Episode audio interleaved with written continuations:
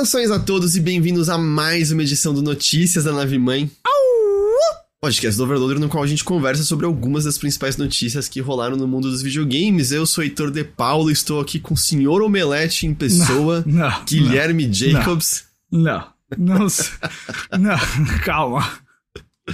É, como é que está, Omelete Jacobs? É, estamos aí numa. Bom, repetindo, porque eu falei, mas só quem tava na live eu vi, o, o chip foi adquirido pelo grupo Omelete, não pelo site Omelete. Sim. Nós não somos. Não vamos juntar o site, não vai juntar os canais, é, continua separado, continua duas equipes. Continuamos com independência criativa e a gente só. Tem muita ideia que a gente quer fazer e que a gente vai poder fazer agora, é por isso que a gente topou isso. É. E é isso, por isso que o Heitor está tirando onda com isso. E de fato eu voltei para o grupo Omelete, dessa vez não no site, né? Com Uhum. com o meu rolê mesmo. É, aliás, eu nem tô sabendo, assim, já com isso você vai fazer alguma coisa na CCXP? Você vai mediar alguma coisa? Essa CCXP a gente vai fazer um esqueminha legal no app do Chipo, tá? É, quem tiver lá na CCXP vai ter chance de ganhar coisa usando o app. Então, é, é isso, mas como foi tudo muito em cima da hora, a gente tá indo pra CCXP, mais pra cobrir CCXP e tá por lá e encontrar a galera e tudo mais. Cobrir como vocês cobririam como o Chipu mesmo, basicamente. Exato, é. Ah, Na verdade, talvez até menos, porque uma das coisas que a gente tá entendendo é, por exemplo, talvez a gente não precise fazer tanta notícia quando a gente faz hoje, porque uma a gente já faz É, notícia, não tem é, pra que exato. competir com a gente mesmo, Aham, né? sim. Ah, mas tudo isso tá sendo muito ainda ah, entendido. E assim, o nosso gosto já é pro conteúdo original, já é artigo, lista, crítica, etc. A gente já prefere fazer essas coisas. Então, é, talvez a gente aposte mais ou mais nisso. Ah, na próxima CCXP eu tenho certeza que a gente vai fazer muita coisa, mas Aham. essa, como foi muito em cima, Sim. não tem muito o que a gente fazer. Mas a gente vai estar por lá. Se você no- nos ver, por favor, fale conosco. É, Heitor, eu já, já fiz a boa pra você, eu né? estarei Com- na Spoiler Night, graças a Guilherme Jacobs. Fiz, fiz a boa. E é isso. Então, eu, eu entendo também, viu, gente? Todo mundo que se preocupa com, tipo, ah, vocês eram independentes, agora vão pro Melete, ah, não sei o que, não sei o que, não sei o que. A gente vai continuar a gente, tá certo? Óbvio que vão mudar coisa, porque qualquer aquisição muda coisas, mas tudo foi muito conversado, muito alinhado pré-aquisição pra gente não, não perder a, a identidade nossa. Aliás, só, só citando o CCXP, a impressão que deu, eu acho que você comentou isso no Twitter até que com, com o fim da greve é meio. É, Ei, Lotada. bora Já voltar anunciou- a marketear tudo que a gente pode. Vem muita gente grande, né? Vem muita gente. Já tem o. Do Duna vai vir o, o Villeneuve, o diretor, vai vir o Timothée Chalamet, vai vir a Florence Pugh, vai vir a Zendaya. Que talvez sejam tre- os três atores jovens mais badalados do mundo. É... É, só faltaria o quê? O Tom Holland, eu imagino. Tom Holland, é, prova- pois é. Ah, eu sei que anunciaram do que vem o Mad Max, o George Miller vem, que pra mim isso é absurdo. Caralho, eu não sabia. O George É. Miller vai estar aqui. O George Miller, O lendário Hemsworth, é- diretor de Baby, um porquinho na cidade? E, e- entre outros. é, e vai ter o Chris Hemsworth, que é o, é o vilão, e a Anya Taylor-Joy, que é a Furiosa Jovem, né? O filme é o Furiosa, Mad Max Furiosa. Uhum. E é, eu tô profundamente animado. Eu não... Olha... Eu, apesar de estar lá, eu não tenho todos os detalhes de programação nem nada, mas eu imagino que vão passar o trailer desse filme, que eles já saem em maio. Ah, é. Nesse né? negócio, Até então- porque a CCXP já se estabeleceu, tem um. Exato. Tem um tempo assim, Eu como acho, é. lugar que tem essas estreias, né? Aí eu sei que tem o Aquaman com o Jason Momoa e eu sei que tem o Zack Snyder, pra, pra quem gosta. É... Que não é muito o meu caso, mas eu certamente verei o filme dele lá. Então é isso, cara, assim, é, acabou que o...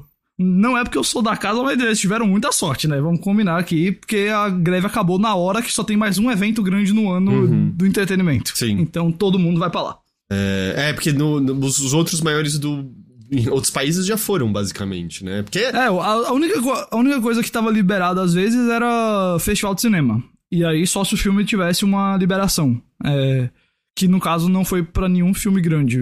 Foi pros Jogos Vorazes, mas aí uma semana antes da greve acabar. Entendi. O resto das liber- liberações foi tudo pra estúdio independente. Hum, Que basicamente o que os estúdios independentes faziam era.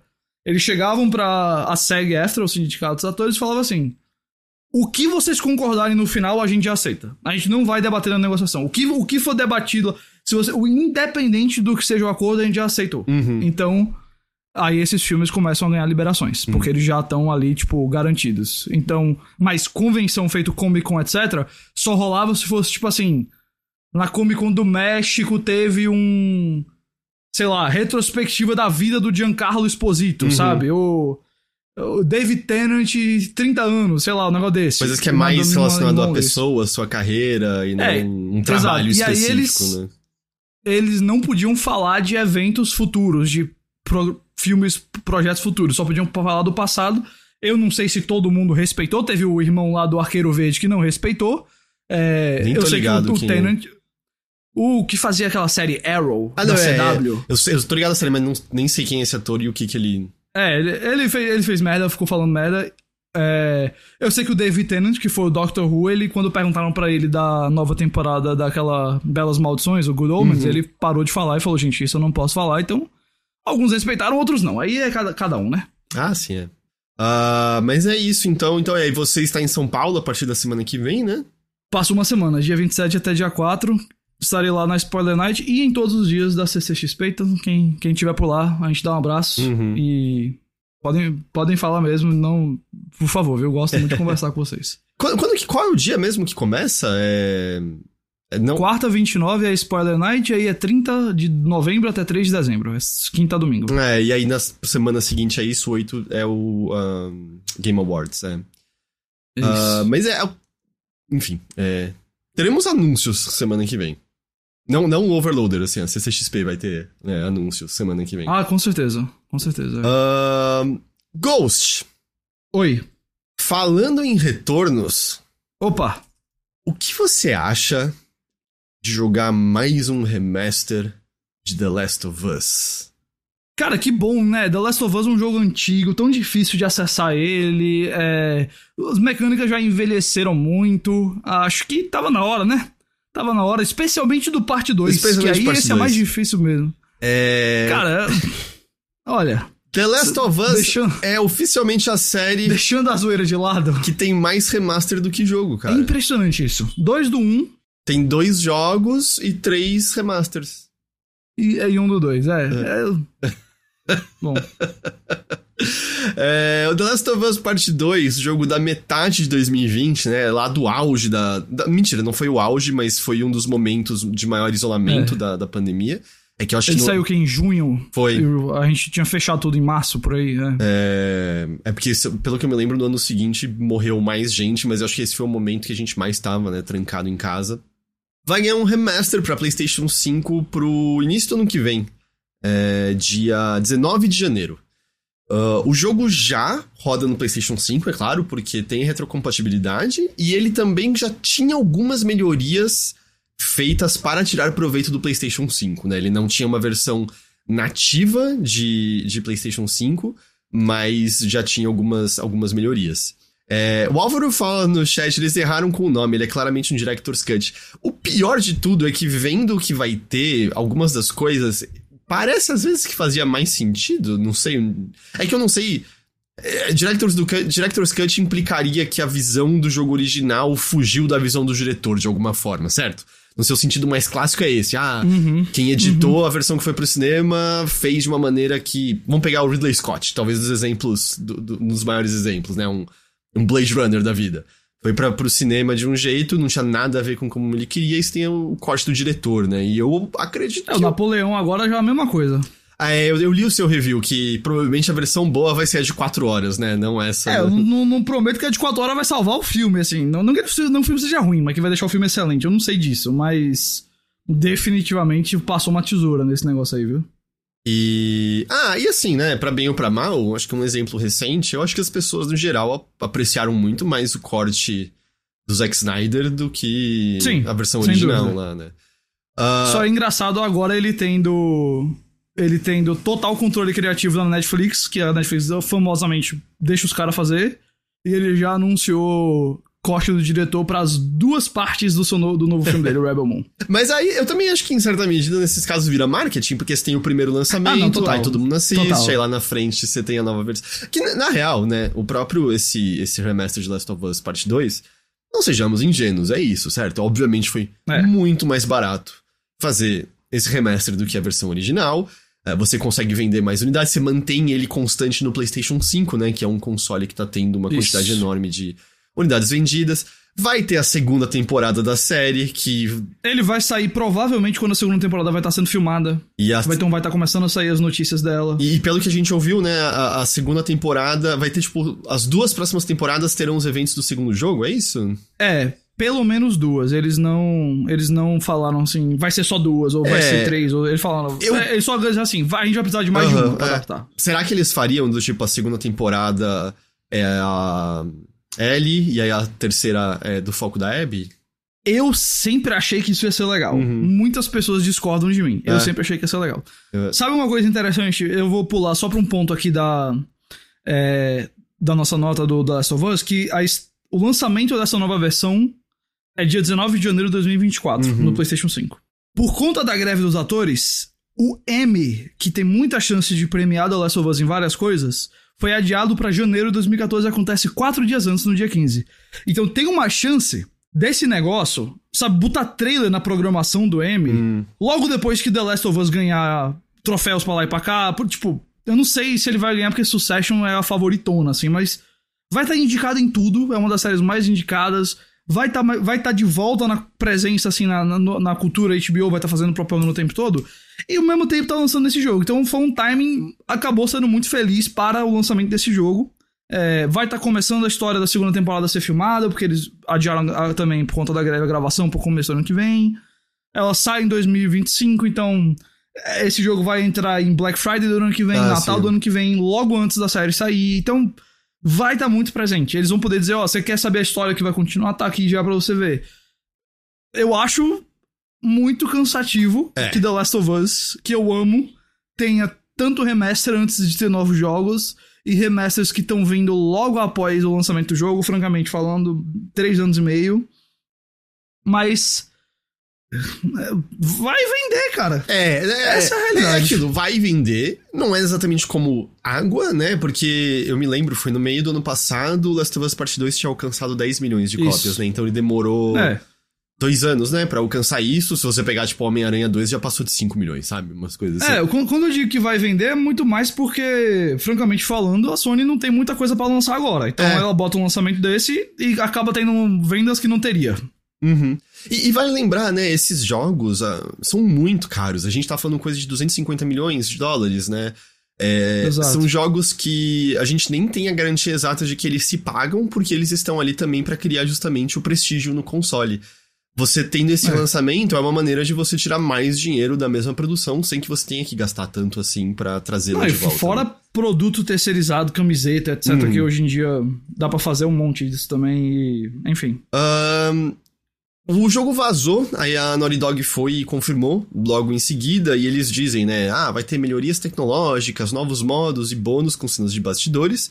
Ah, nessa parte técnica, eles falam de melhoria na qualidade das sombras, nível de detalhe maior em coisas distantes, coisas, né, mais ou menos nessa veia. Vão adicionar mais opções de acessibilidade, né, das of Us Part 2 já tem enormes opções de, de acessibilidade, mas vão ter algumas mais. Eu. Aí isso também, né? O jogo vai rodar em 4K no modo fidelidade ou 1440p com upscaling pra 4K no modo performance. Eu imagino, né, que deva ter alguns efeitos a menos, alguma coisa assim. E eles também têm um modo sem restrição de taxa de quadro pra quem tem monitor TV com VRR. Eu vou ser muito sincero, em termos gráficos, teve um, deve ter sido um dos primeiros tweets que colocou imagens lado a lado comparando a versão original de The Last Uhum. of Us com esse remaster. Quando eu vi o tweet circulando inicialmente, eu achei que era um tweet piada. Que era duas vezes a mesma imagem e fazendo alguma piada de tipo, olha gente, como tá diferente, não tem diferença nenhuma. Aí eu entrei pra ler e no fio era tipo o quarto tweet dizendo: Gente, eu não tô brincando, é sério, eu peguei essas imagens do site oficial e tava lá. Eu não consigo apontar diferença visual nas imagens compartilhadas. Tipo, quando me apontam dizendo, olha a sombra, eu consigo ver uma leve diferença, mas assim, pra mim é aquele. É aquela cena do The Office, sabe? These are the same picture. Eu, eu Aham. não vejo diferença gráfica. Eu não sei você, não sei o pessoal ouvindo a gente. Mas em termos gráficos, assim, parece meio. Ah, como a gente vai relançar, a gente tem algumas coisas a mais, mas nossa, eu, eu não consegui notar nada, não. Eu vou dizer pra você. Uh, eu. Sei lá. Acho que se eu parasse ali e ficasse olhando, ou pegasse uma análise dessa, como o Álvaro falou agora no chat da Digital Foundry, provavelmente acharia melhorias aqui e ali. E rodando em 4K, são... né, na televisão Exato. e tudo mais. Eu não acho que são melhorias é... que, sei lá, justificam tanto. Não. E assim, também para responder uma outra coisa que o Álvaro falou, né, que o André do, do Jogabilidade falou, que é tipo, ó, tem ali umas cenas cortadas, áudios dos atores produtores, etc. É um negócio bem pra fã mesmo, assim. E cara, vou dizer pra você, Álvaro, e pra quem tá ouvindo, eu, se tivesse a oportunidade, jogaria esse negócio. E não é que, tipo, e eu acho até que apesar do jogo ser mais recente, essa edição tá um pouquinho mais justificada na minha cabeça, até do que o remaster do 1, que tudo bem, era um jogo mais antigo e teve uma melhoria gráfica mais visível, mas eu já tinha lançado outro remaster, etc. E não achei que fizeram um pacote tão legal. Esse me parece um pacote bem legal para quem é fã. Uhum. Eu só não gosto que ele venha nesse contexto onde a gente já teve dois remasters do 1, inclusive um remaster para o PS5. O jogo já roda no PS5. E a Naughty Dog tá gastando tempo nisso, que poderia estar gastando fazendo uma nova IP ou um das of 3, e que essa tem sido mais e mais a estratégia da Sony. Não é minha crítica, não é só baseado no produto em si. É mais na questão estratégica como um todo, sabe? Uhum, é, sim, tudo, sim. Tudo que entendo. vem acontecendo. É, eu acho que até pra dizer, né, pelo menos quem tem o Last of Us Part 2 já pode fazer uma atualização pro remaster por 10 dólares. É, então, pelo menos, não, né, não é obrigado a comprar de novo. 10 dólares parece um preço ok, até porque eu acho que a ideia esse jogo eles vão cobrar 70, né? O jogo original era 60, então é como se você estivesse botando. Uhum. Eu, eu. A minha questão é um pouco mais pessoal, porque acho muito foda a faixa de comentário. Amo os jogos tipo Portal, quando é, tem eu isso, acho dos isso. Macacos e tudo mais. O lance é, ah, tem faixa de comentários, obviamente, né, do Neil Druckmann, a, da chefe de narrativa Haley Gross, e dos atores principais é, do jogo, né, Troy Baker, a, a Lauren Bailey e tudo mais. Uh, o Neil Druckmann é um criador que pessoalmente eu não tenho muito interesse em ouvir falar. É, ouvir hum. o que ele hum. tem a dizer. Eu não acho que é uma figura que. Não sei, eu não acho particularmente interessante, então. Não é o tipo de. Sei lá, não é esse o diretor que eu quero ouvir, sabe? A parte de comentário. É, mas óbvio que para muitas pessoas vai ser, não, porra, como assim? Eu quero ouvir, né? Eu quero ouvir esse cara, eu quero ouvir. É, esse é o tipo de conteúdo adicional que eu acho muito foda, apesar que, obviamente, você também consegue depois dar um play no YouTube é, é verdade. E assistir tudo isso aí, né? Um... Eu faço muito isso com, com alguns comentários de filme. é, um, uma, um diretor que faz algo que eu acho muito legal é o Ryan Johnson, né? Que ele lança podcast hum. que é como se fosse faixa de comentário para você dar play é. junto do filme, né? É... Que já é, francamente, como, eu falei, como você falou. Hoje em dia a galera dá play no YouTube e bota o filme na TV e negócio no celular e tá, tá resolvido. Porque te dizer que essa é a grande coisa que eu sinto falta de não, não, não alugar filme. Eu nem sei se dá pra alugar filme físico direito, mas. Mas era os Acho extras. É, é os extras que normalmente, tipo, eu amava ver de hum. novo o filme com comentário do diretor, sabe? Ver, sei lá, Alien com comentário de diretor é maravilhoso e coisas assim. Os do David Fincher são sensacionais. O do Garoto Exemplar é basicamente duas horas dele tirando onda da cara do Ben Affleck. É muito bom. Mas é isso, né? Vai ter comentários deles. Uh, para além disso, o relançamento vai ter novas modalidades. Tem um modo speedrun com placares de jogadores que eu, se eu não estou enganado, já estava presente no no remaster de The Last of Us um modo meio roguelike chamado No Return, com cenários de combates aleatórios. E você vai ter diferentes personagens para usar nesse modo, cada um com características próprias. E. Hum, eu imagino que isso, sei lá, queira dizer que, ah, eles têm armas diferentes, eles têm níveis diferentes daquelas habilidades, sabe? De escutar e coisas assim. É, vai ser a primeira vez que você vai poder controlar vários dos personagens que eu aposto que são alguns modelos que eles também já estavam usando no Factions, sabe? De alguns desses personagens para você usar lá. E, e, eu falei aleatório, eu, eu entendi isso, tá? Eu. Pelo menos da maneira como tá escrito, e eu posso, posso estar enganado, eu, eu não entendi que eles estão criando fases procedurais. Eu entendi que eles estão combinando de maneira aleatória diferentes cenários de combate é, do jogo, entendeu? E, e aí, hum, claro, hum, né? Imagino com diferentes inimigos e talvez diferentes modificadores e tudo mais. Uh, tem muito a cara de subproduto do Factions. Tem, tem um tiquinho, não sei, eu senti esse cheiro também, mas a gente pode não ser, né? Nada disso. Uh, pergunta: o Factions foi de F? Então, aí o Damage. Uh, teve uma pessoa que tweetou semana passada uh, que tinha terminado algum jogo que tinha gostado muito, acho que era o Alan Wake 2. E era uma pessoa que trabalha no Naughty Dog, e embaixo, logo depois desse tweet, respondeu: Sim, eu ainda estou trabalhando naquele jogo. Então deu a entender que Factions continua de alguma forma, sim. Mas exatamente como a gente não sabe bem. Uh, porque eu, eu, você também presume a mesma coisa, né? Que a boa parte da força na Naughty Dog deve estar tá focado em Last of Us 3 agora. Agora eu acho que não tem como não estar. Não é? é a impressão. Tipo, por toda, toda a conversa que eles fizeram, e claro, podem ter outros times em pré-produções, alguma coisa, mas por tudo que eles disseram, a impressão que eu tive é que é Last of Us 3 para onde eles estão partindo mesmo. Eu imagino que é o que a Sony quer que eles façam mesmo também. E ainda mais com a série, né? E tudo mais. Uh, mas enfim, combates aleatórios com essas características. E é isso, assim. Eu, eu acho a coisa que torna pelo menos isso aqui mais palatável é o upgrade barato, né? 10 dólares uhum. para você, se você quer o atualizar. Você sabe quanto é em reais o upgrade? Não sei, deixa eu, deixa eu ver se eu tinha olhado, eu não tinha recebido nenhum nenhuma nota de divulgação relacionada a isso de PlayStation. Mas eu posso, por exemplo, apontar para você como a geração Z vai gastar na Black Friday. O Isidro tá dizendo que é uns. Aliás, perguntando deve, deve ser uns 50 reais. E o Pedro dizendo 10 dólares é tipo 200 reais. é, é não, complicado, cara. Eu não, não, não pelo menos para mim, não veio nenhuma nota de divulgação falando exatamente disso. A gente vai saber muito em breve, né? Uh, porque, por exemplo, eu, eu acho que a ideia, tal qual o, rem o remaster, né, de Last of Us Parte 2 foi anunciado no Summer Game Fest, eu acho que a ideia seria anunciar isso no evento do Killy agora, do Game Awards. E eu acho é, que ainda vai ser o lugar que a gente vai ver mais detalhes do. do tipo, ver ele, ver vídeo dele, coisas assim. O engraçado uhum. vai ser se for isso que encerra o Game Awards, que nem o que encerrou o Summer Game Fest foi o, o foi remaster o, é. do, do Last of Us Part 2. Uh... Que foi lá que eles, eles falaram do Factions lá também, não foi? Uma coisa do Factions na época? Foi, tinha uma concept, né? Que eles mostraram. E aí também Era. foi o Pedro Pascal e a Bella Ramsey no, no palco, não hum, foi? Que teve a primeira imagem. Eu acho que foi lá a primeira imagem da série. E aí revelaram também que tinha cameos do Troy Baker e da. Foi, foi mesmo. Da, da Laura Bailey.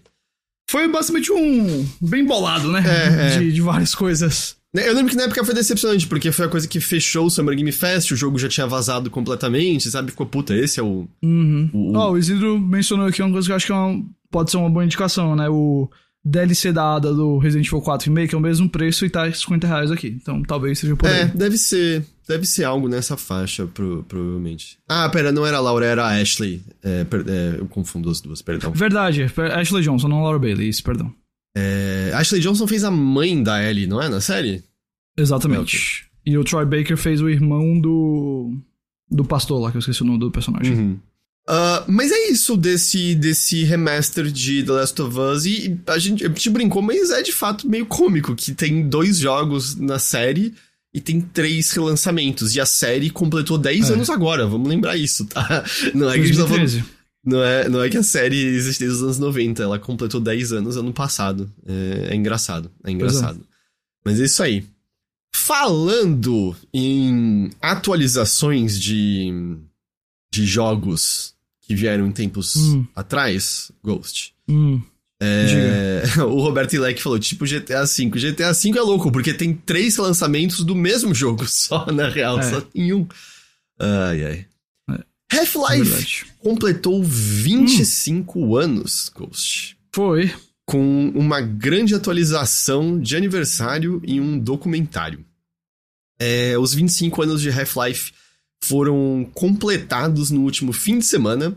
E aí a Valve lançou essa edição de aniversário que tava gratuita. Eu acho que a ideia era ser gratuita para sempre, ou pelo menos estava ali no lançamento.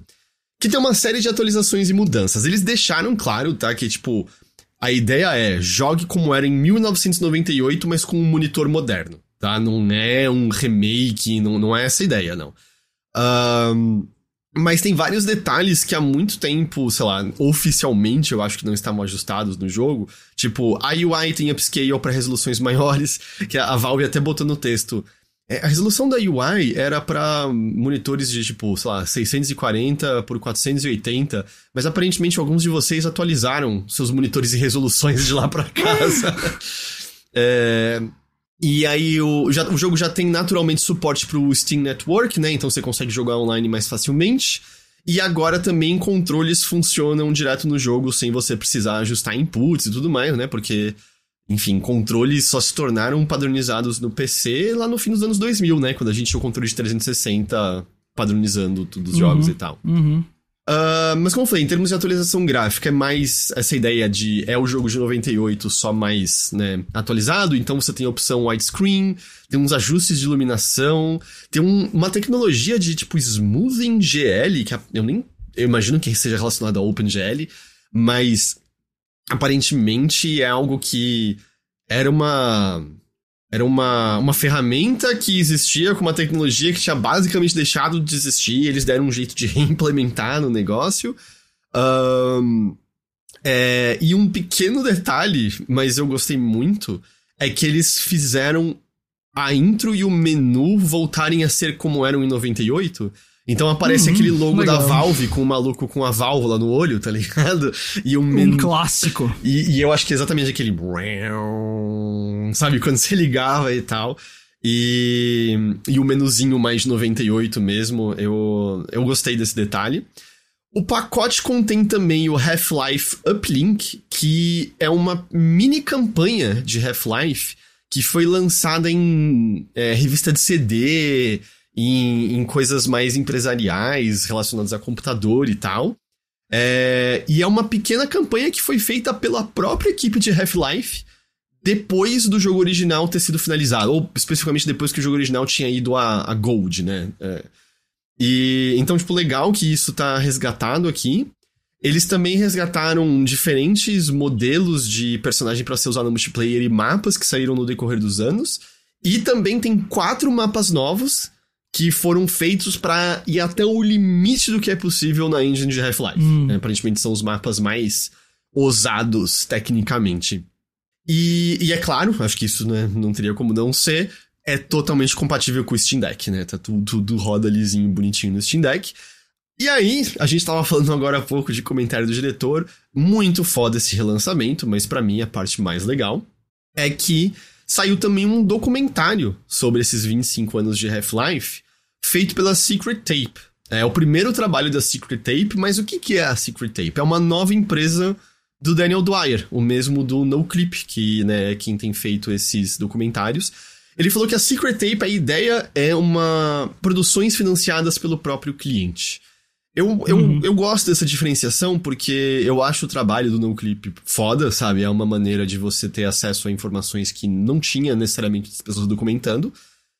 Mas existem alguns vídeos que são mais marketing do que documentário. Né? Eu me lembro. Sim, uh, 100%. 100%. Eu, é. eu acho que teve um da NetherRealm, assim, que, puta, eu parei de ver na metade porque parecia que eu tava vendo só algo institucional mesmo do, do estúdio. Então, fazer essa diferenciação. E eu acho que também ajuda que. Ah, eu, eu tenho o palpite que a Valve é mais laissez-faire, sabe? Com, com, com essa.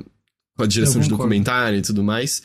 Uh, mas eu acho legal que haja essa, essa diferenciação, sabe? Até porque é, abre... Eu acho que ele se protege também. Ele protege a, a, integridade dele, assim, a marca dele e tudo mais também, fazendo assim, diferenciando. Porque ele tem ótimos documentários. O uhum. do Doom é sensacional, o do Sim. Final Fantasy XIV 14 é, é muito bom. Pra mim é o melhor que tem, é esse. Mas assim, tem uns, como você falou, é, não são exatamente, assim, os, os melhores. Mas eu também entendo que às vezes é difícil pro cara porque para ter acesso, ele vai, às vezes, precisar aceitar certas coisas. Uhum. Precisar aceitar amenizar algumas coisas. Nos melhores casos, ele vai conseguir contar uma boa história ali de toda forma, mas nos piores ele vai parecer, como você falou, institucional.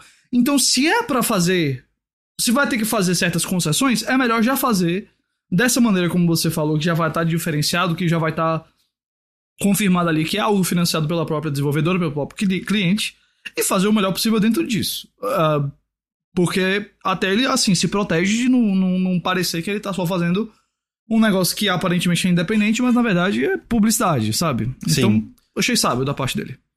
Uh, e ah, o Isidro comenta algo interessante aqui no chat, que ele, ele falou que ele às vezes sente que os docs no clipe eh, faltam coisas como. Ah, eles só falam com os devs, não falam com a comunidade, ou dá um panorama de como aquele Hum. jogo teve impacto. É, eu, eu, eu leio isso mais como esse é o recorte que está sendo feito, porque eu acho que vale lembrar que ainda é um canal de YouTube, mesmo que financiado por financiamento coletivo. É um canal de YouTube, né? Olha o tempo de produção que tem pra um doc que ele lança lá versus um documentário que vai ser lançado no cinema e coisa assim, né? É diferente o negócio. Então, eu, eu, eu entendo isso como um recorte pra poder falar daquilo de maneira mais objetiva, mas é, eu concordo que, né, nunca. O contexto todo nunca é dado só por um documentário olhando dessa maneira, né? De maneira nenhuma. Mas é. É. Mas é, é isso que você falou, Ghost, eu concordo. Eu acho legal essa diferenciação e eu acho que até abre as portas pra outras empresas olharem e falar, ah, beleza, eu É, financio não, também. um- Provavelmente ele vai conseguir acessos que ele não teria Uhum. agora. E, e é isso, o Sr. Corvo perguntou se tá no YouTube. Tá no YouTube, só que não tá no. Tipo, no canal da, da Black Tape, Secret Tape, tá no canal da Valve. Você tem que procurar lá, e aí você encontra esse documentário. Tem um Gabe Newell de Barba Grisalha. A gente já viu ele de Barba Grisalha antes, mas é maravilhoso ali falando. É um, Ainda mais grisalho. é um trecho lá que também o pessoal tava compartilhando que ele dizendo, "Ah, as pessoas vinham falar, tipo, ah, isso aqui não é realista. Ele, por que, que eu ligo de algo ser realista? Por que, que isso é interessante se for realista? E é tipo, eu te entendo, Gabe Newell, eu te entendo. Ahn, então é isso, 25 anos de Half-Life.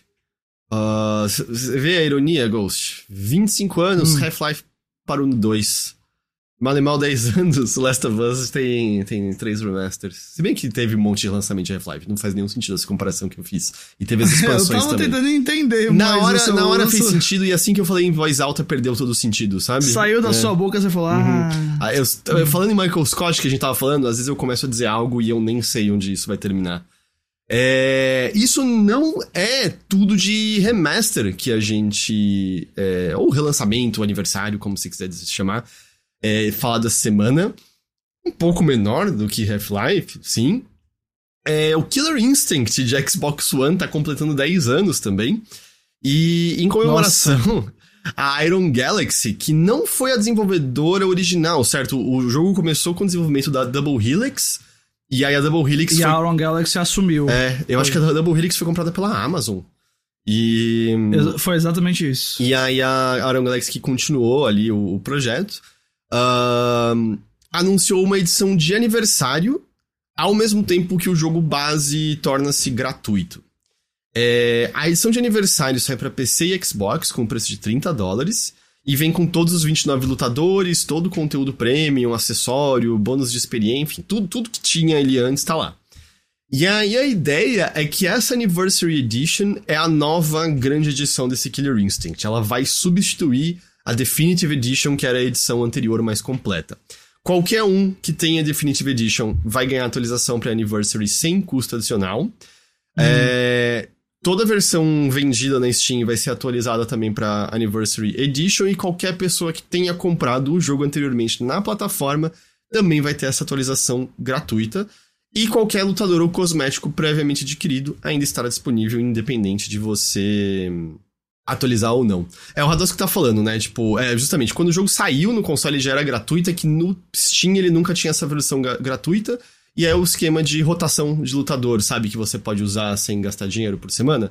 É, Toda semana vão ter lutadores desbloqueados e além de modos para um jogador, multiplayer local e partidas ranqueadas. Mas pareceu realmente Iron Galaxy meio, ah, fazer umas últimas coisinhas assim com esse jogo que é, não, acho que de maneira nenhuma assim ele está né, na boca da galera, mas eu sinto que eu converso com algumas pessoas mais aficionadas é, de, de jogos de luta que defendem bastante esse Killer Instinct, bastante o, o sistema de luta desse Killer Instinct. E também teve uma série de pequenos ajustes, correções, sabe, coisas de equilíbrio e tudo mais.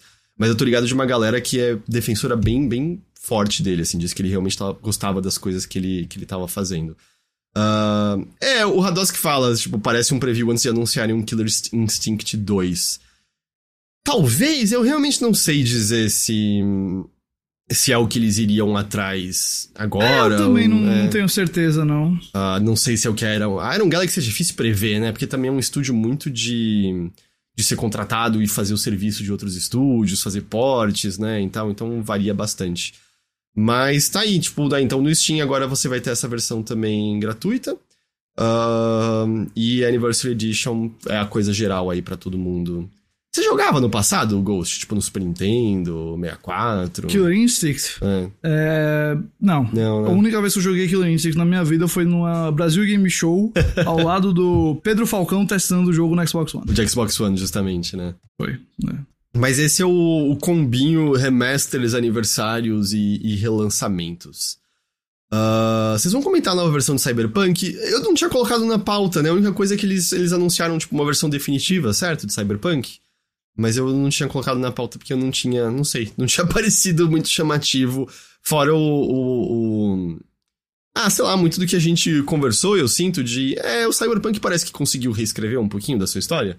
As pessoas agora parecem contentes com Cyberpunk. É, eu Hum. não acho que ele jamais vai ter o.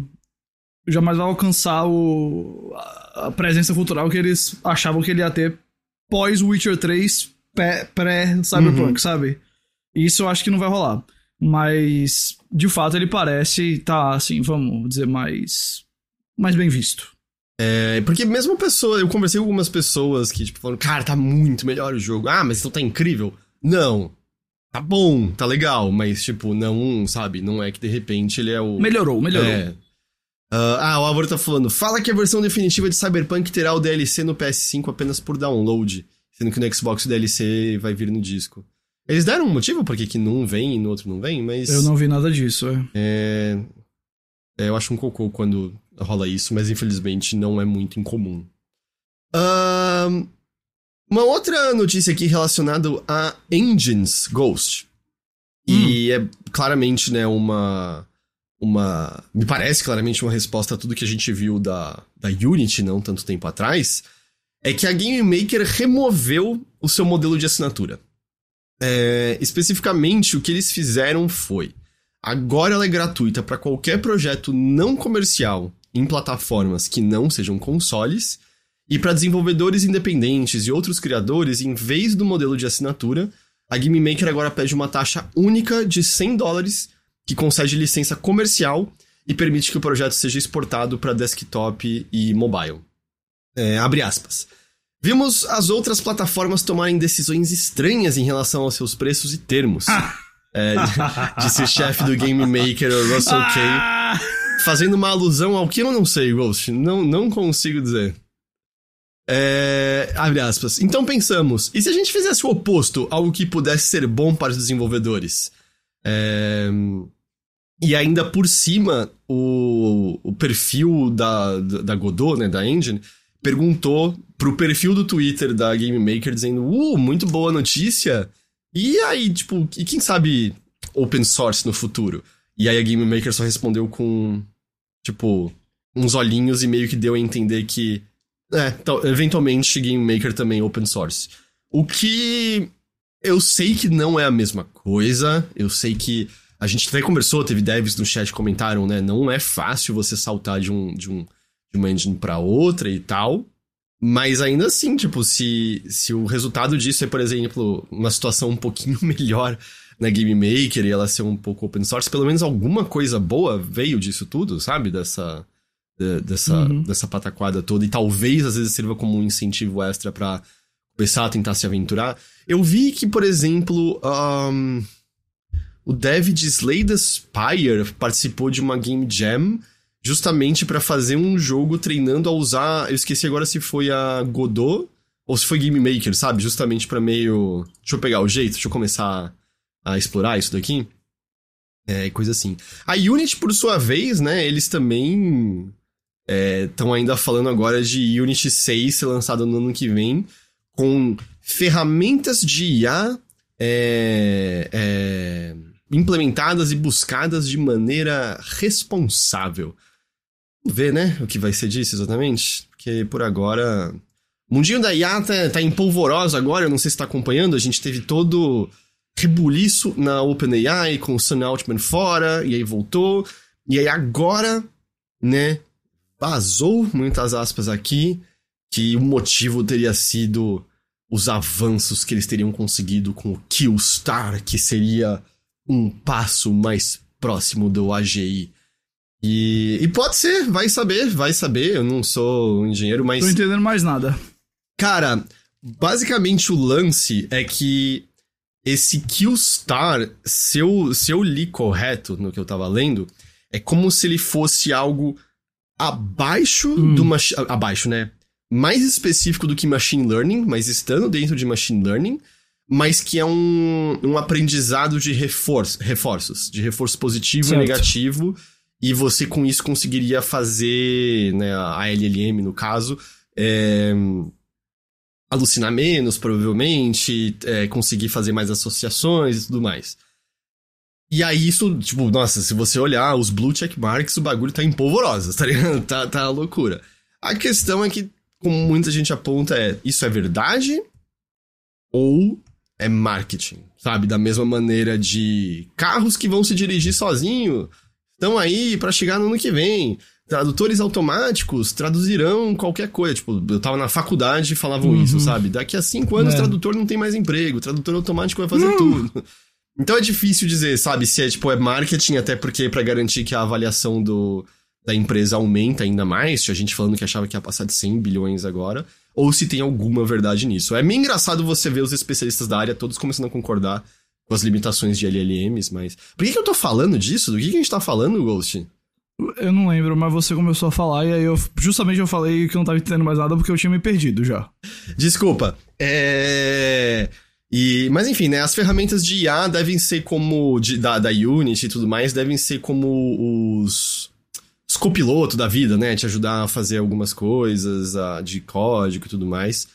É.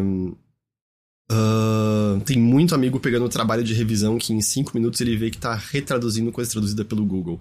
É, eu Oh. conheço também tradutores que, é, tipo, é batata, assim, você pega o texto, você olha e fala, que estranho. Aí você joga o original no Google Translate, é tipo, ah, tá, foi assim que a pessoa fez. É... Mas, ô, o ChatGPT é uma excelente ferramenta de tradução, mas precisa de revisão humana. Então, então justamente, precisa de revisão humana ainda, né? E além de que, tipo, porra, pede pro ChatGPT fazer uma tradução literária de algo, Isidro. Me diz aí o que, que vai aparecer pra você, né?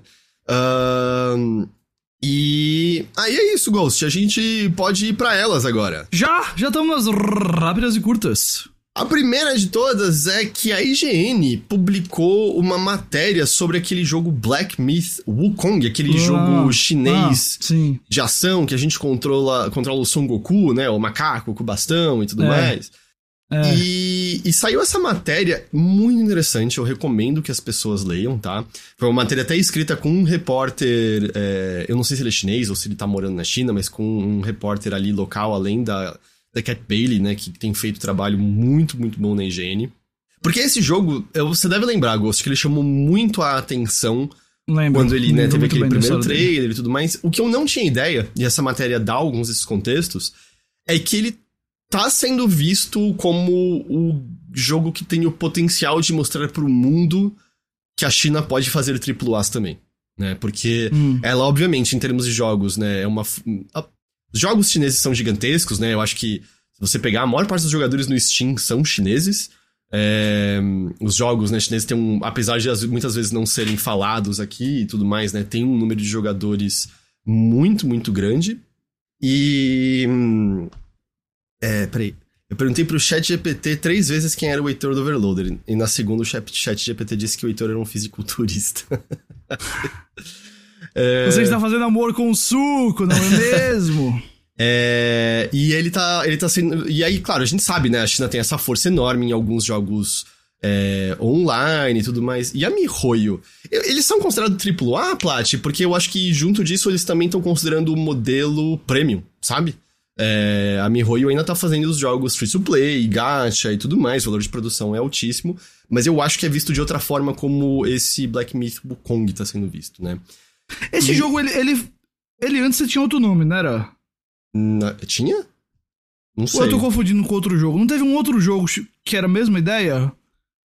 Tiveram outros jogos chineses que Ou foi- viralizaram. ou foi quando- com- Porque eu, eu acho que eles fizeram uma tech demo que tinha outro título e não era um jogo. Que não era o Wolong antes. Não, o Wolong Long é outro, é outro jogo, saiu no começo desse O Wolong ano. é outro jogo. Tá bom, me confundi. Tá bom, me perdoem todos os envolvidos aqui com essa situação.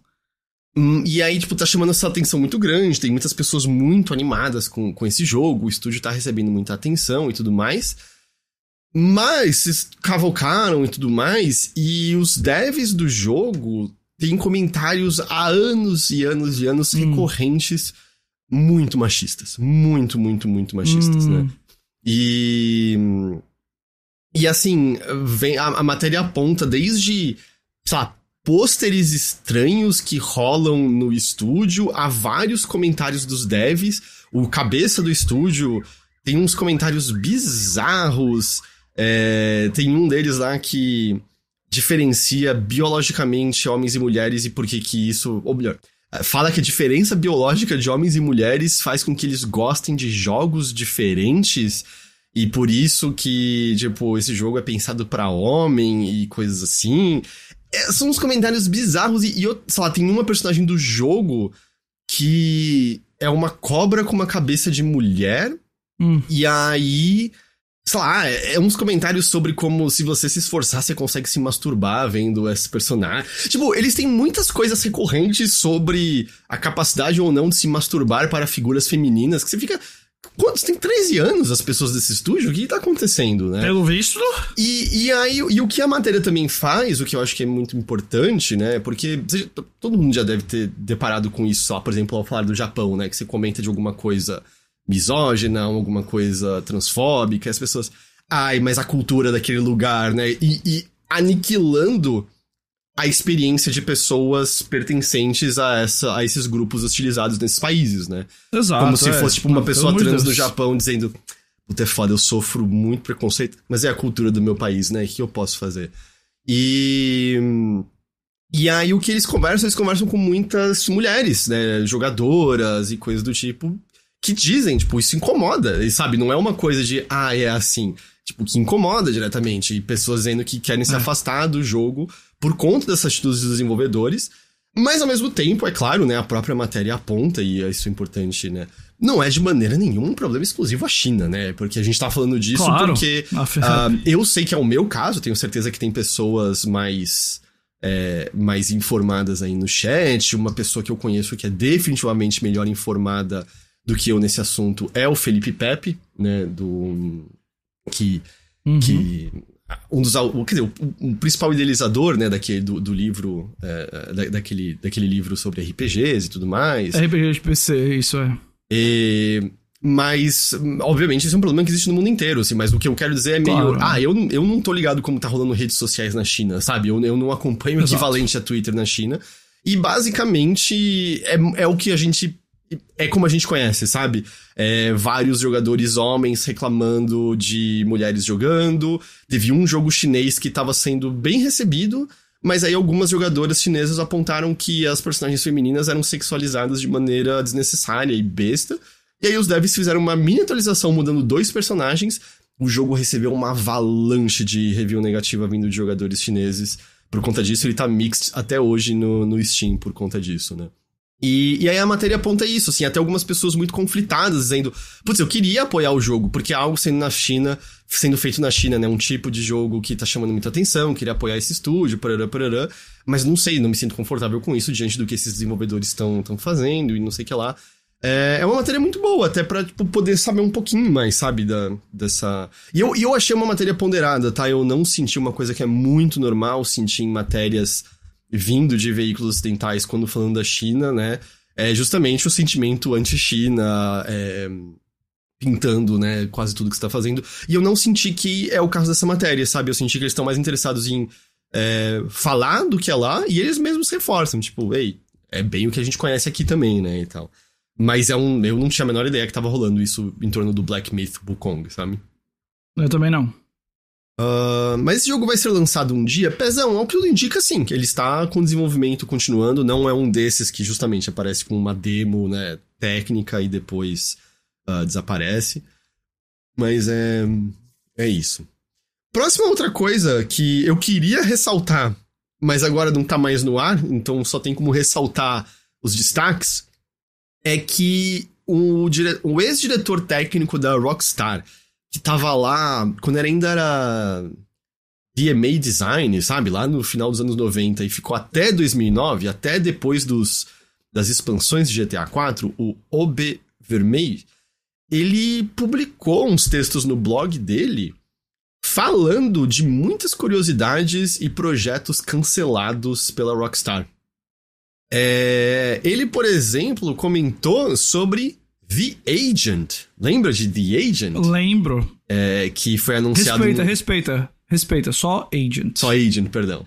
Uh, que era um jogo anunciado numa coletiva de PlayStation na E3, lá para 2008, 2009. Seria um exclusivo de PlayStation 3 e nunca apareceu mais nada do jogo. E ele explicou lá que, na real, o, o, início desse jogo foi que a equipe, acho que era da Rockstar North, tava fazendo uhum. a engine que seria, se eu não tô enganado, do GTA 4.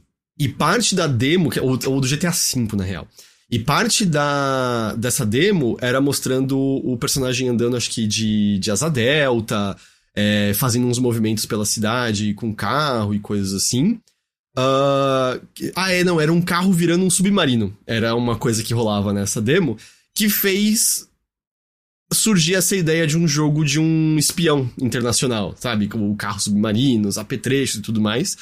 Eu amei que o codinome do projeto era Jimmy, né? Jimmy, uh, apelido diminutivo para James, né? Existe um certo espião aí chamado James famosinho, né? Uh, ainda mais com um estúdio inglês, não é mesmo? E, e o projeto tava indo em frente. A questão é que o GTA V precisava de todas as mãos possíveis. E eles falaram que eles até tentaram diminuir o tamanho do jogo para ver se eles finalizavam as partes maiores e tinham um jogo mais compacto, mais legal, mas não deu certo e aí foi abandonado para todo mundo ir para trabalhar em GTA V mesmo. E ele menciona também um, um jogo de zumbi que a Rockstar tava fazendo. É, eu acho que o codinome era Z, alguma coisa assim. Uh, que seria um jogo aparentemente mais triste, mais. É, mais deprê, e foi até esse o motivo pelo qual eles achavam que o jogo era um pouquinho triste demais para eles fazerem, e eles encanaram do, do, do jogo de zumbi. Uh, e aí o que aconteceu é que a Rockstar entrou em contato com o Vermey e pediu pra ele tirar do ar tudo isso, dizendo que, nas palavras dele, atrapalhava a mística da Rockstar. E ele falou: Quer saber? Eu não quero arranjar confusão com pessoas que ainda são meus, meus ex-colegas, mas ele tirou tudo do ar. Ele comenta: Achei que o estúdio não se importaria com informações que têm mais de 10 anos de idade essa altura, e é, é real, né? É uma merda esse esse tipo de segredo corporativo que não dá para compartilhar essas histórias de, cara, basicamente duas décadas atrás, quase, né? Que, que, que droga sem pedido disso. Mas não está mais no ar o, o, blog. O que você consegue encontrar é, claro, reportagens que fizeram, né? Resumos. É, talvez pela Wayback Machine você consiga ainda, né? Entrar no. Ou no cache do site, alguma coisa assim. Mas é isso. É, eu fico triste, especialmente, só um parênteses uhum. aqui. É, eu acho que o, o Agent é um dos jogos cancelados sobre o qual menos se sabe. Uhum. Pelo, certamente, do porte dele, sabe? De uma coisa de Rockstar da vida. Eu sempre fui muito interessado por ele, porque a ideia da Rockstar fazendo, tipo, sei lá, um GTA de espião, que eu, eu sei que não seria provavelmente bem isso. Tal qual dizer que Red Dead é GTA de cowboy é muito reducionista também. Mas eu achava muito legal a ideia, sabe? Especialmente pós Red Dead, quando eles fizeram tão bem um gênero para mim, né? Eles fizeram muito bem o gênero de faroeste. Então eu queria muito ver o que eles fossem, o que eles iam fazer com isso. Infelizmente, não aconteceu. É... E eu tenho sempre muita curiosidade. Então, acabou que quando eu vi que ele tinha feito isso, o negócio já tava fora do ar. Então, se realmente estiver no, no Wayback Machine ou Archive Today, essas paradas, eu até vou atrás, porque. É, exatamente pelo que o Radoski até falou agora, eu acho que. Eu não sei se isso é o caso até hoje, mas na época, eles simplesmente pararam de falar do jogo. Eles é. nem fizeram assim, ó, tá cancelado. Uh, então sempre foi muito estranho. Então virou um negócio que eu fiquei fascinado. Teve uma coisa agora fascinado com tudo desse jogo. É, é, tipo.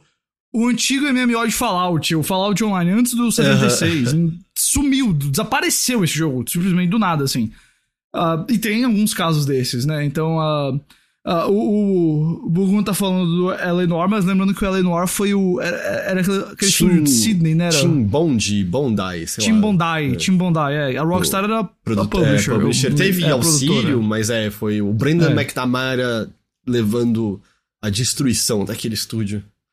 É, até uma curiosidade, eu, eu acho que você deve lembrar também disso, Ghost. O Agent, quando foi anunciado ali, só com o logo mesmo, Isso. Era uma época que PlayStation tava tomando muita porrada da Microsoft. Muito. Vale muito, lembrar que Muito mesmo. Antes disso, GTA era sinônimo de PlayStation. O jogo até era tecnicamente melhor no Xbox, mas saía um ano depois, né? Era um.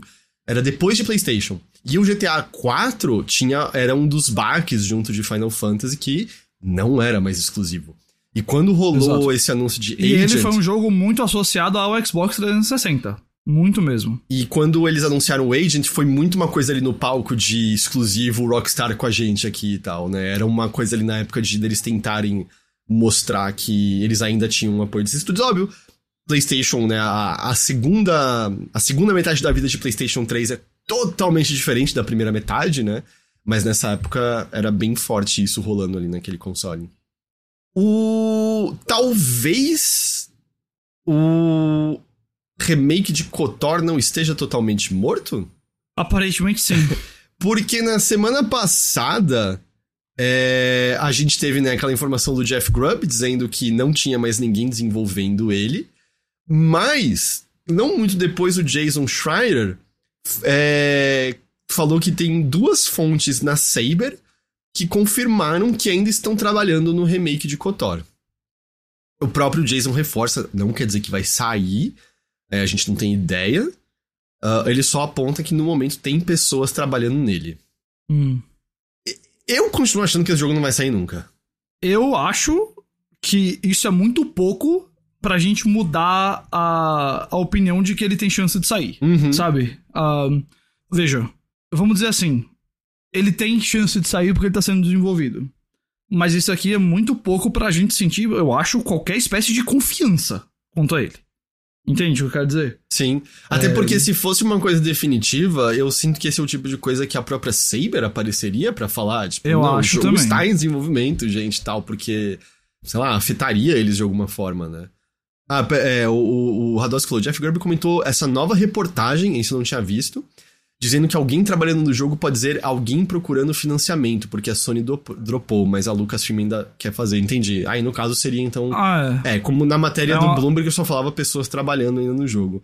Porque, mas é isso, às É, vezes bom. pode ser, né, É, o- traba- procurar financiamento também pode se configurar trabalhar no jogo. né? é, ou uma equipe minúscula, mas não parece. A mesma coisa, a gente teve a, a coletiva com investidores do maluco da Embracer, que o comentário foi aquele, né, de é, qualquer coisa que eu falar sobre esse jogo vai virar notícia, então não vou falar nada. Se o jogo estivesse Hum. ativamente em desenvolvimento, eu acho que ele teria falado de maneira mais clara, sabe? Quando eu digo ativamente, eu quero dizer pessoas sentadas fazendo o jogo acontecer, Uhum. né? Ah, Então, é confuso, não é nada pra agora, eu não acho que vai acontecer. Eu não acho que vai acontecer. Eu, tô, eu tô pouquíssimo confiante. Sabe outra coisa da Saber que não vai acontecer agora também, Ghost? O quê? Meu Deus do céu, o quê? Warhammer 40k Space Marine 2, que foi adiado pra segunda metade de 2024 e é um jogo sendo desenvolvido pela Saber também. É, Morre o inesquecível. Ele inicialmente era esperado pro final desse ano, mas eles querem tempo adicional. Aquilo que a gente né, sempre ouve, tempo adicional pra polir o jogo, garantir a melhor experiência possível. É meio, ei, o jogo ainda tava. tava precisando melhorar, a gente precisa de mais tempo pra melhorar. É isso. Primeiro Space Marine é legal, eu quero jogar esse. Ok. A última coisa que será lançada pela Mimimi tem data pra sair. Dia 6 de dezembro, o estúdio vai lançar dois DLCs pro Shadow Gambit The Cursed Crew, e isso vai marcar a última coisa da Mimimi que fecha as portas em seguida. É, Cada um desses DLCs adiciona um novo personagem pra você controlar. Lembrando que nesse jogo, né, que é aquele estilo comandos, que é aquele estilo Desperados, cada personagem tem habilidades únicas e próprias. É, E o que é interessante é que além dele adicionar nova, uma nova ilha e seis novas missões, esses novos personagens podem ser usados em quase todas as missões da campanha, não só nas missões adicionais do jogo, entendeu? Então você pode comprar e usar no, Hum. no jogo inteiro. É, achei legal. A Capcom marcou uma transmissão dedicada a Dragon's Dogma 2 pro dia 28, é, daqui a quatro dias. Mas acho que a info mais aguardada já vazou. Porque a, Que é o quê? a data de lançamento apareceu na classificação indicativa PEG, é, indicando Hum. a data ali de 22 de março do ano que vem. Ah lá. Eu, eu gosto de 22 de março pra, pra Dragon's Dogma. Acho bom, acho bom. Ele vai sair em que plataformas? Uh, nova geração e PC, não é isso? Acho que é isso mesmo, é. Ele vai sair para PlayStation 5, Series e PC. É isso. Uh, a última coisa de hoje, Ghost. E essa é uma curiosidade. Eu não tinha a menor ideia disso. É, no Japão, o Switch vai ganhar um app adicional de jogos de Nintendo 64 hum. do Nintendo Switch Online, específicos para jogos 18 mais. Hum, e aí opa, você. Opa, é, opa, opa. Ghost, Ghost, me diz uma coisa, você consegue, consegue ter palpite de algum jogo 18 mais no Nintendo 64? Tá ligado? Eu vou, eu vou sussurrar no seu ouvido um jogo 18 mais do Nintendo 64 no Japão. Ah. GoldenEye 007. É, foi a única coisa que eu fiquei pensando que poderia ser, né? Porque eu fiquei. O que mais que teria? E um outro jogo que é putaria total. Hum. Jet Force Gemini. Super Smash Bros. Ah, não, tá bom. Jet Force Gemini, aquele jogo que estrela jovem, dois jovens e um cachorro atirando em. em. formigas alienígenas. A questão é, é.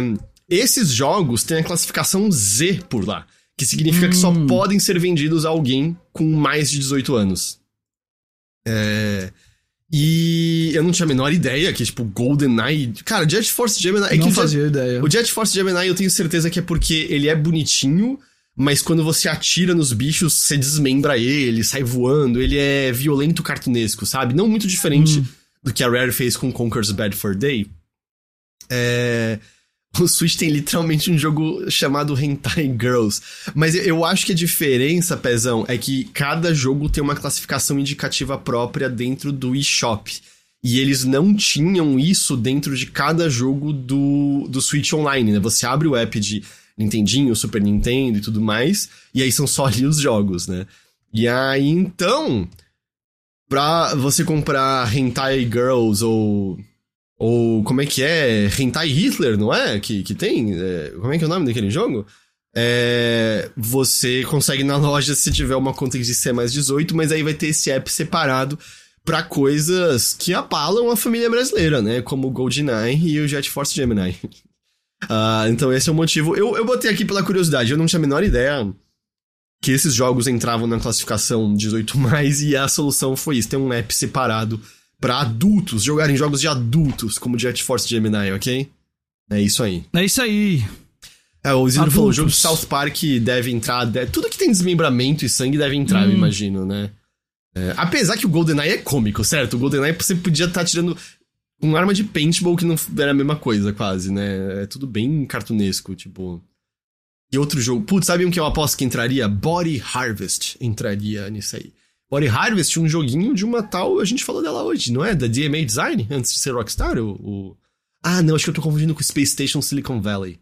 Enfim. É isso, Ghost. Essa era a última notícia de hoje. É uma semana mais breve. Além de final de ano, nos Estados Unidos, eu acho que foi ação de graças. Porque eu vi um Luffy rasgando e, e, e vazando no meio da avenida. É. Então isso também faz, né, a gente ter um pouco menos de notícias, mas a gente vai ter. A gente vai ter coisa semana que vem. É, é, a gente vai ter coisa semana que vem, a gente vai ter o Game Awards logo mais, né? Então. Ah, foi ontem o dia de ação de graças, ok. Então é. Esse é um dos motivos até para hoje ser um pouquinho mais breve, um pouquinho mais curto. É. Ghost! Você tem recadinhos? Eu já dei meio que no começo, já né? Já deu. É. Mas fica um reforço aí, gente. Chipu agora é parte da Omelete. É, acessem lá o Chipu, continuem apoiando. Muito bem. Continuem usando o aplicativo. Quem tiver na CCXP, for na Spider Night me encontrar, dá um oi. É, Estarei por lá também. No Go... É, no Ghost a gente já falou, você tem que chegar no ouvidinho e só fazer um uh! E... é... é assim que eu vou saber que a pessoa que tá falando comigo é, é fã do, do Overloader. Mas eu acho que é isso de recados, né? Fora Black Friday rolando, a gente tem nosso link de filiado da, da Amazon. Oh, muito obrigado, hein? Muitas pessoas compraram coisas com o nosso link de filiado da Amazon e do da nuvem também. A gente agradece demais, demais mesmo. Eu sou ah, bem feio é... no meu Twitter. é... E Qual era outro recado que eu ia dar? E é claro, né, as campanhas de financiamento do Overloader, né? Graças a elas que o Overloader se mantém, que o Overloader pode existir. Então, se você gosta dos podcasts e tudo mais, é, acessa apoia.se barra overloader, acessa o orelo.cc barra overloader. É, nossas campanhas estão todos os lugares, PicPay, uh, tudo isso ajuda a gente demais. É o que mantém a gente de pé, é o que mantém a gente permitindo a fazer o overloader, certo? Fazer o overloader acontecer, muito bem. Fazer o overloader acontecer. Um, Ghost. Oi. Muito obrigado. Sempre um prazer, cara. Mais uma vez, parabéns por essa fase nova. Obrigado, obrigado. É, no frigir dos ovos, hum. acho que foi muito bom. Ah, ah, ah, ah, ah. A todos que nos acompanharam por mais essa edição aqui do Notícias, a gente agradece demais pela companhia e pela audiência de vocês. A gente espera que vocês tenham gostado. A gente vai ficando por aqui, mas estaremos de volta. Não, eu estarei de volta, Ghost não estará de volta na semana que vem. Certo? Provavelmente não, porque vai ser no meio da CCXP e como, bom, depois de hoje vocês devem imaginar que eu vou ter trabalhos para fazer lá. É, não tantos, mas eu vou ter que pelo menos estar lá no evento. Acho que vai ser muito difícil parar mais de uma hora para gravar no meio do evento lá, então sinto muito. Ah, mas é isso, gente. Então eu estou de volta aí semana que vem, ah, com mais notícias da Nave Mãe. É, eu volto depois, pós Game Awards. Estaremos é, aqui pós Game Awards. A gente consegue até dizer, né? É, acho que o nosso último episódio de notícias do ano vai ser o episódio pós Game Awards. Isso. Né? É, acho que é quando a gente encerra notícias por 2023 e aí volta lá em 2024.